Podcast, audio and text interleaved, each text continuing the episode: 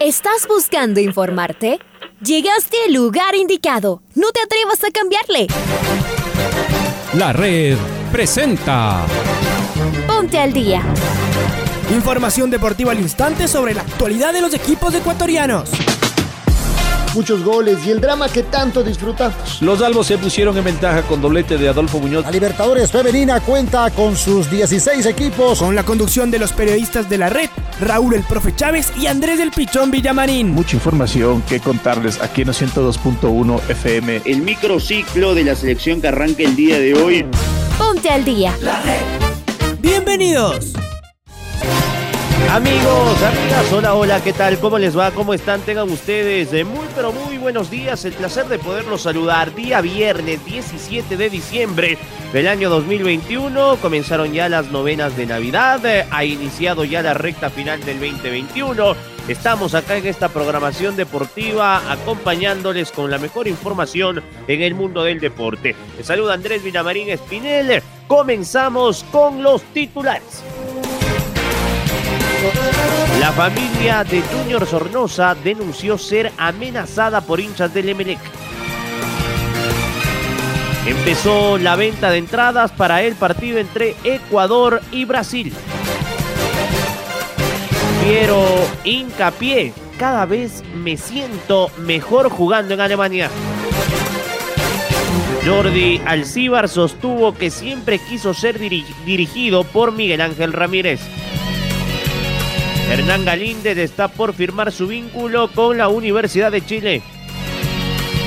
Barcelona y Liga fueron multados por la Liga Pro. Lucas Sos y Facundo Barceló evalúan su continuidad en el club Sport Emelec.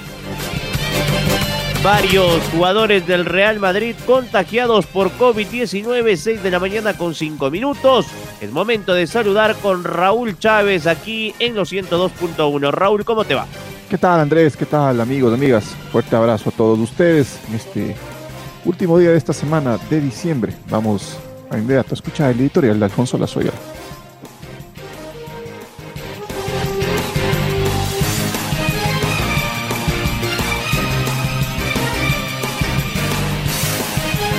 Bien, en, en, un instante tendremos justamente ese particular. Vamos a arrancar con la información deportiva porque esto trasciende en horas de la noche. Después de que el Independiente del Valle se coronará campeón de la Liga Pro 2021 tras derrotar al Emelec 4-2 en el global, el jugador de los Rayados, Junior Sornosa, celebró con sus compañeros en el camerino, burlándose de uno de los jugadores del Emelec.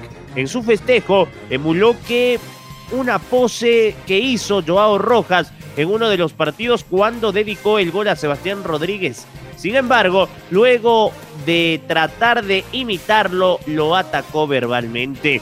Esto provocó la ira en varios hinchas del MLE que empezaron a amenazar a la familia de Junior Sornosa a través de las redes sociales, tal como lo confirmó la noche del día de ayer, jueves 16 de diciembre, la esposa de Sornosa, mediante su Instagram. Quiero hacer pública las amenazas que hemos recibido mi familia y yo desde el día domingo por la noche. Amenazas que no paran y de lo cual la policía ya tomó parte. Sin embargo, no puedo dejar pasar y esta vez sí les digo que hago completamente responsable a la hinchada de este equipo por todo lo que pueda llegar a suceder conmigo y con mi familia, escribió Lisette Casanova, esposa de Sornosa, además de mostrar eh, imágenes con las capturas de pantalla de todos los epítetos que ha recibido y las amenazas de la esposa de Junior Sornosa.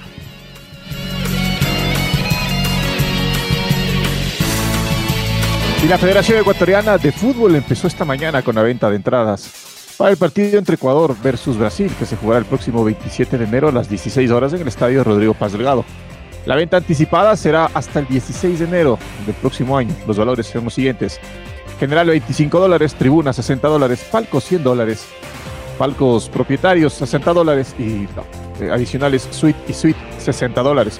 A partir del 17 de enero hasta un día antes del compromiso, es decir, hasta el 26 de enero, Las entradas tendrán el siguiente costo: general 35 dólares, tribuna 75, palco 120, palco propietario 75 y suite 75.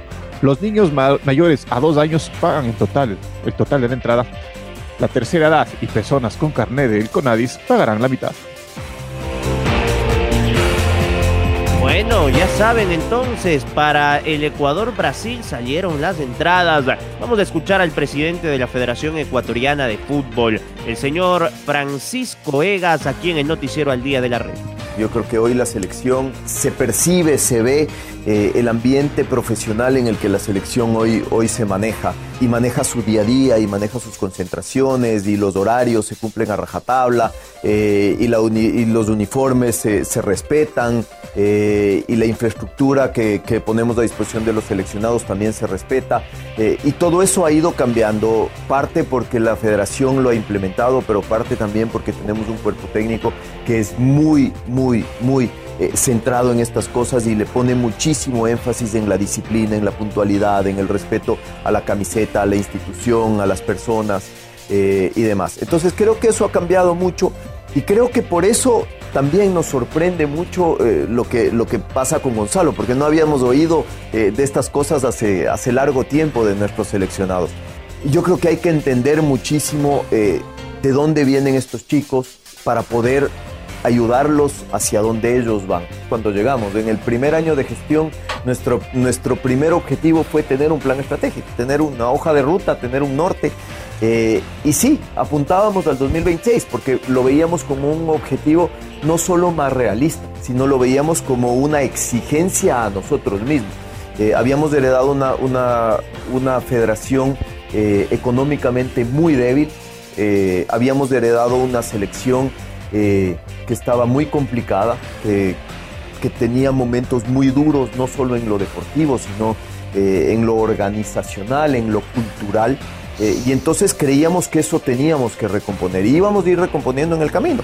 Y ustedes me preguntaban, y, algunos de ustedes no solo me, preguntaban, sino también me daban contestando sobre qué pasaba con el 2022. Hablábamos de que el 2022 estábamos compitiendo con Bolivia por ahí, por el último puesto, eh, que éramos de lo peor de Sudamérica, pero muchos otros periodistas hablaban mucho de esto, de que debíamos ya desechar prácticamente todo lo que era 2022 y tratar de trabajar hacia futuro.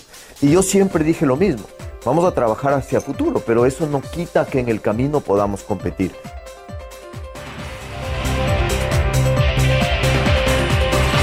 El arquero de la Universidad Católica, Hernán Galíndez, está cerca de oficializar su llegada a la Universidad de Chile.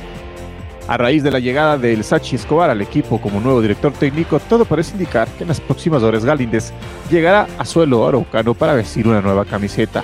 Dejaría atrás 10 años con Achato Ley. Estamos con Maite Montalvo, quien nos va a ampliar, los, nos va a ampliar el detalle. May, buen día, ¿cómo estás? ¿Qué tal Andrés y Raúl? Un fuerte abrazo para ustedes. Seguimos en esta época de mercado de fichajes. Jugadores que van a venir, jugadores que se quedan, otros se cambian de equipo y algunos que ya están confirmando sus salidas, como es el caso en esta ocasión de Hernán Galíndez. Esta semana se ha tenido bastante eh, esta espera en cuanto a la oficialización de si va a estar en la U de Chile para el próximo año, de dejar la Universidad Católica. En esta semana eh, ya Sachi Escobar ha dado declaraciones en la U de Chile, de que está muy contento de llegar a un nuevo equipo después de toda la historia que pasó con Católica y consigo llevar a Hernán Galíndez a este nuevo equipo. En cuanto a este tema, sabemos que Galíndez tiene todavía contratos el próximo año con la Católica, intentó hacer negociaciones con el Aucas, con Liga, cosa que se cayeron, y ahora Santiago Catani, el presidente de la Católica, confirma la salida de Hernán.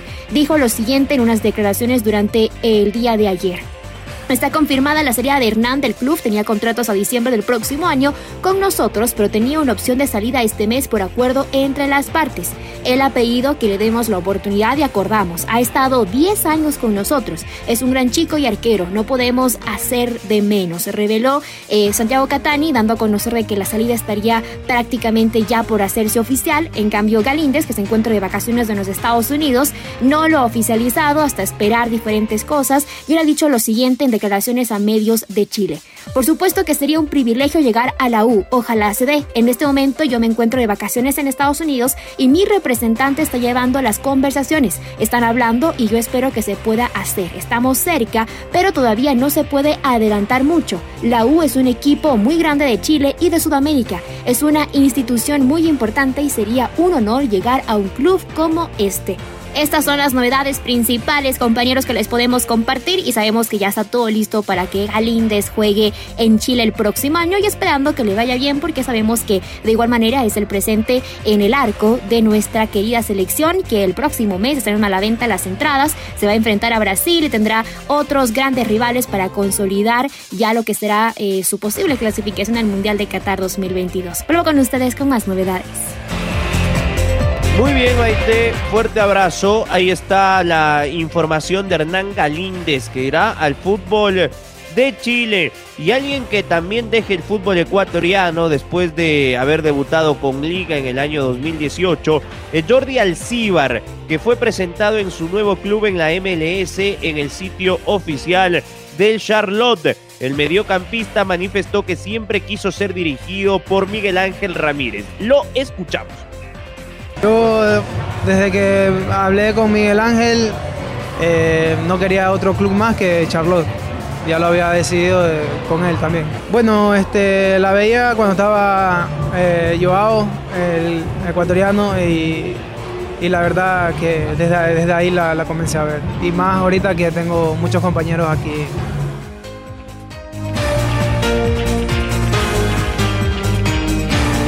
Piero Incapié, zaguero central de la selección ecuatoriana de fútbol que milita en el Bayer Leverkusen de Alemania, conversó con el canal oficial del equipo y manifestó que cada vez se siente mejor en el fútbol de ese país, adaptándose a una nueva cultura. Escuchemos lo que dijo Piero Incapié. Sí, la verdad que el frío acá es terrible y todavía falta mucho más, falta la nieve, falta todo, pero adaptándome a la situación, igual entreno todo enmascarado, parezco Spider-Man.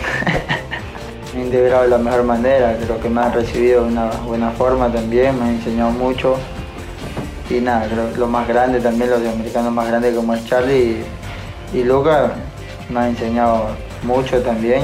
Nada, creo que me voy adaptando a la situación, un poco también a, los que hablan mucho inglés, a los que hablan mucho alemán, entonces este, adaptándome, adaptándome a la situación poco a poco para entrando en ritmo al grupo rápidamente.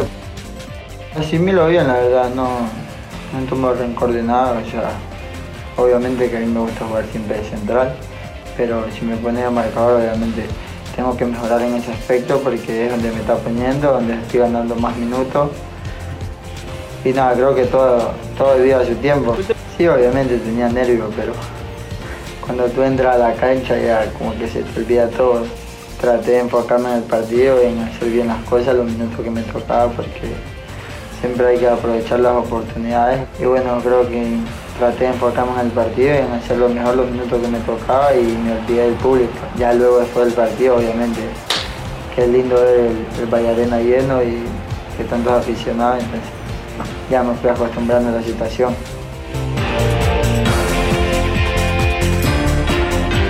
Ahí estaba el gran Piero Incapié. Barcelona y Liga Deportiva Universitaria fueron multados con 5 mil dólares por la Liga Pro tras incumplir el control económico. De acuerdo a los informes expedidos por el organismo rector del torneo nacional, en ambos casos la sanción corresponde al 2020. Carlos Edwin Salas nos amplía la información. Chaca, ¿cómo estás? Gracias compañeros, amigos oyentes, ¿qué tal? Un gusto. Saludos cordiales. Barcelona y Liga Deportiva Universitaria fueron multados por excederse en sus presupuestos 2020. La Liga Pro Ecuador impuso una multa de 5 mil dólares a Barcelona y a Liga Deportiva Universitaria de Quito por incumplir el control económico. Así lo reveló en su cuenta de Twitter nuestro compañero de la red, Reinaldo Romero. Conforme a los informes expedidos por la Liga Pro, en ambos casos la sanción corresponde a la temporada 2020 y porque según se detalla los clubes se excedieron en un 10% sobre el límite asignado. Los documentos remitidos tanto al Canario como al Albo especifican por infracción grave prevista en el artículo 11 literal G del régimen sancionador temporada 2020, esto es, Cualquier diferencia cuantitativa superior al 10% respecto a la información aportada a través del modelo normativo del coste de plantilla deportiva que impide mayor gasto, coste o pérdida o menor ingreso o beneficio y que además implique o haya implicado un incremento del límite del coste de plantilla deportiva para la temporada y que sea puesto de manifiesto al comparar la información presentada por el club y la constatada por el órgano de validación o a través de los procedimientos fijados en el reglamento del control económico. Continuamos compañeros con más en el noticiero al día.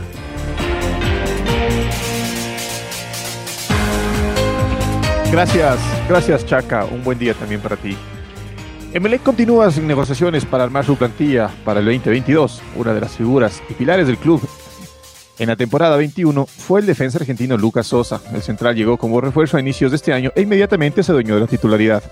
Todo parecía indicar que el cuadro azul iba a activar la opción de compra para quedarse con el zaguero. Sin embargo, esto no ocurrió y existen incógnitas con el vínculo entre el club y el jugador. Actualmente, Sosa, su representante y Guayaquil City, que es el dueño de su pase, están analizando las propuestas que llegan del fútbol nacional e internacional. El bombillo tendrá que realizar otra oferta si planea tener en sus filas a Central para el 2022. Además, la continuidad del delantero uruguayo Facundo Barceló se encuentra en duda. La opción de compra del uruguayo vence el 31 de diciembre. La dirigencia ya realizó una oferta para renovar al jugador en noviembre, pero no se llegó a un acuerdo con el club dueño de su pase y el representante. No obstante, Emelec sigue en negociaciones para renovar al delantero. Vámonos al ámbito internacional porque la FIFA entregó un informe en el cual detalló el monto total gastado en concepto de comisiones dirigidas a intermediarios en las transferencias de jugadores. En el comunicado, el ente que rige al fútbol a nivel del mundo confirmó que a pesar de que el mercado sufrió una reducción durante los pasados dos años, la cantidad destinada a intermediarios no solo se mantuvo, sino que sufrió un incremento. Está Marco Fuentes del otro lado que nos trae estos detalles. Hola Marco. Hola, ¿qué tal Andrés, eh, Raúl, amigos, amigas? Eh, qué gusto saludar con ustedes a esta hora a través eh, de la red. En efecto, la FIFA entregó un comunicado en el cual informó que las comisiones abonadas por los servicios de los intermediarios ascendieron a 500,8 millones de dólares durante el año corriente y que las instituciones de Europa registraron el 95.8% del total de este gasto. En concepto de comisiones intermediarios, ocupa el primer lugar con 133.3 millones, seguido por Alemania con 84.3 millones, Italia con 73.5 millones, España con 34.8, Francia con 30.3 y Portugal con 29.3 millones. Además, el ente que regula el fútbol mundial confirmó que en el 2021 se registraron 17.945 traspasos de jugadores profesionales en el sistema de correlación de transferencias FIFA y de esta cantidad un total de 3.545 transferencias, es decir, el 19.8% contaron con la intervención de al menos un intermediario. El gasto global de los clubes en cuanto a incorporaciones bajó por segundo año consecutivo con una caída del 13,9% en 2021 y del 23.4% en 2020. De todas maneras, no se registró una reducción en lo que corresponde al gasto en comisiones de intermediarios, que permaneció al mismo nivel que en el 2020 e incluso registró un incremento del 0.7%. También eh, FIFA elaboró otro informe en donde remarcó que en la última década se abonaron 3.500 millones de dólares en concepto de servicios de intermediarios en traspasos internacionales y la acción de los intermediarios también se ha extendido al fútbol femenino, ya que según el reporte de la FIFA, del eh, total de 1.287 transferencias, un 23,3% involucró los servicios de al menos un intermediario. Al considerar estos números, finalmente el Consejo de la FIFA decidió aprobar las reformas para para el nuevo reglamento sobre agentes de fútbol de la FIFA que entrará en vigor a partir del próximo año. Esto es lo que les podemos informar a esta hora. Amigos o amigas, que tengan una excelente jornada. Les invitamos a que sigan en sintonía de la red. Muchas gracias, muchas gracias Marco. Fuerte abrazo. Es momento de escuchar a Karim Benzema, el delantero francés del Real Madrid, equipo en el que el día de ayer presentó varios casos positivos de COVID-19. No sé, claro, imagínate, del Benfica al PSG. ¿Qué te parece todo esto? Lo que creo es que tenemos que, ganar todos los partidos para, para intentar ganar la, la Champions. Entonces sabemos que París es un gran equipo, pero nosotros también. Entonces vamos ahí para, para ganar. Lo único que el dolor de barriga llega un mes antes, ¿no? Es un partido que llega igual demasiado pronto. No, no hay dolor de barriga. No hay dolor, es, es partido que, que todo el mundo quiere jugar y, y ya está. El mejor es ganar. Pues nada, hay que recibir a Messi, hay que recibir a Mbappé, a Sergio Ramos, pero el mejor francés lo tiene el Madrid, que eres tú. En resumen, que va a ser una final a doble partido, Karim, que es un partidazo. Sí, sí, son, son partidos muy, muy importantes para, para nosotros, creo para, para todos, para la afición también. Y vamos, vamos ahí para, como he dicho, ganar la ida y la, y la vuelta, porque nosotros queremos la, la Champions también. Ahí estaba Karim Benzema y hablaba la periodista partidaria del Madrid eh, que se viene Sergio Ramos del PSG para los partidos de la Champions. Y habló Sergio Ramos, ¿no? El eh, defensa ídolo en el Real Madrid, actual jugador del PSG, ya debutó el otro día, que volverá al Bernabéu. ¿Qué es lo que dijo Ramos? Lo escuchamos. Yo creo que toca, hablar porque eh, es obvio, es presente, el destino al final es muy caprichoso y me hubiese gustado que, que nos hubiese tocado otro equipo, pero ha sido así, ¿no? Y sabéis el cariño, el amor que le tengo al Real Madrid, a la afición, a todos ellos y eso no va a cambiar nunca, ¿no? Eh, siempre los voy a llevar en, mi corazón y, no hay nada ni nadie que pueda cambiar eso. Por lo tanto, ahora pues eh, toca afrontar el presente, ¿no? Eh, juego en el PSG, he jugado en el PSG y me toca defender mis colores a mi equipo y haré todo lo posible por, por intentar eh, pasar la eliminatoria. Va a ser un, partido muy duro. El Real Madrid, a pesar de todo lo, que se diga, atraviesa un, gran momento y sobre todo estado de forma. Ya veremos lo que pasa. Todavía quedan meses para, para preparar ese partido, pero bueno, yo creo que para los amantes de fútbol es un grandísimo duelo, pero a mí me toca defender mis intereses, que es el, el PSG, que es el escudo y el equipo que, que ha apostado por mí. ¿no? De cara a la noticia, me he enterado estando en, en casa. La verdad que cuando he llegado en el avión, pues bueno, el, United era un, equipo que, me molaba como enfrentamiento. Después ah, resulta que, que el sorteo pues eh, no era válido, se ha dado y bueno, el sorteo es el que, como he dicho anteriormente, ¿no? el destino es muy caprichoso, nos ha tocado el Madrid y obviamente pues eh, una mezcla de sensaciones. Me hubiese gustado no tener ese enfrentamiento, pero por otra parte pues también volver al Bernabéu, volver a, casa, pues siempre es, es algo muy, muy alegre, ¿no? sobre todo para mí a nivel sentimental. He vivido aquí los mejores años de, mi vida y volver a casa después de no haber tenido una despedida por el tema de- del COVID, pues siempre es muy, muy gratificante. ¿no? Me hubiese gustado que hubiese sido de otra manera, pero el fútbol tiene eso, ¿no? Ahora me toca defender a mi equipo y voy a ir a, a muerte con, con el PSG.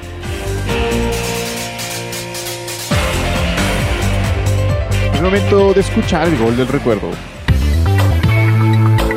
El gol del recuerdo.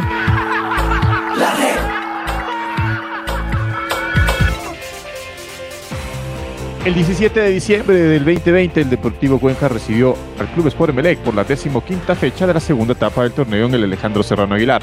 Los borlacos se impusieron 2 a 1, recordemos del gol ganador, obra de Diego Dorregaray con los relatos de Patricio Javier Díaz y los comentarios de Patricio Granja. Dorregaray gana una pelota. Atención Ortiz que despeja mal. El balón le queda a Dorregaray. Dorregaray lo ve salido Ortiz. ¡Gol! ¡Gol del Cuenca! ¡Gol del Cuenca! ¡Te quedas en la Cuenquita! ¡Gol del Cuenca! ¡Gol de Dorregaray! ¡Gol! ¡Gol! Ortiz le hicieron la gran la gran drer en la mitad de la cancha Ortiz falló y le pegó Dorregaray tomándole distancia, bañándolo Ortiz.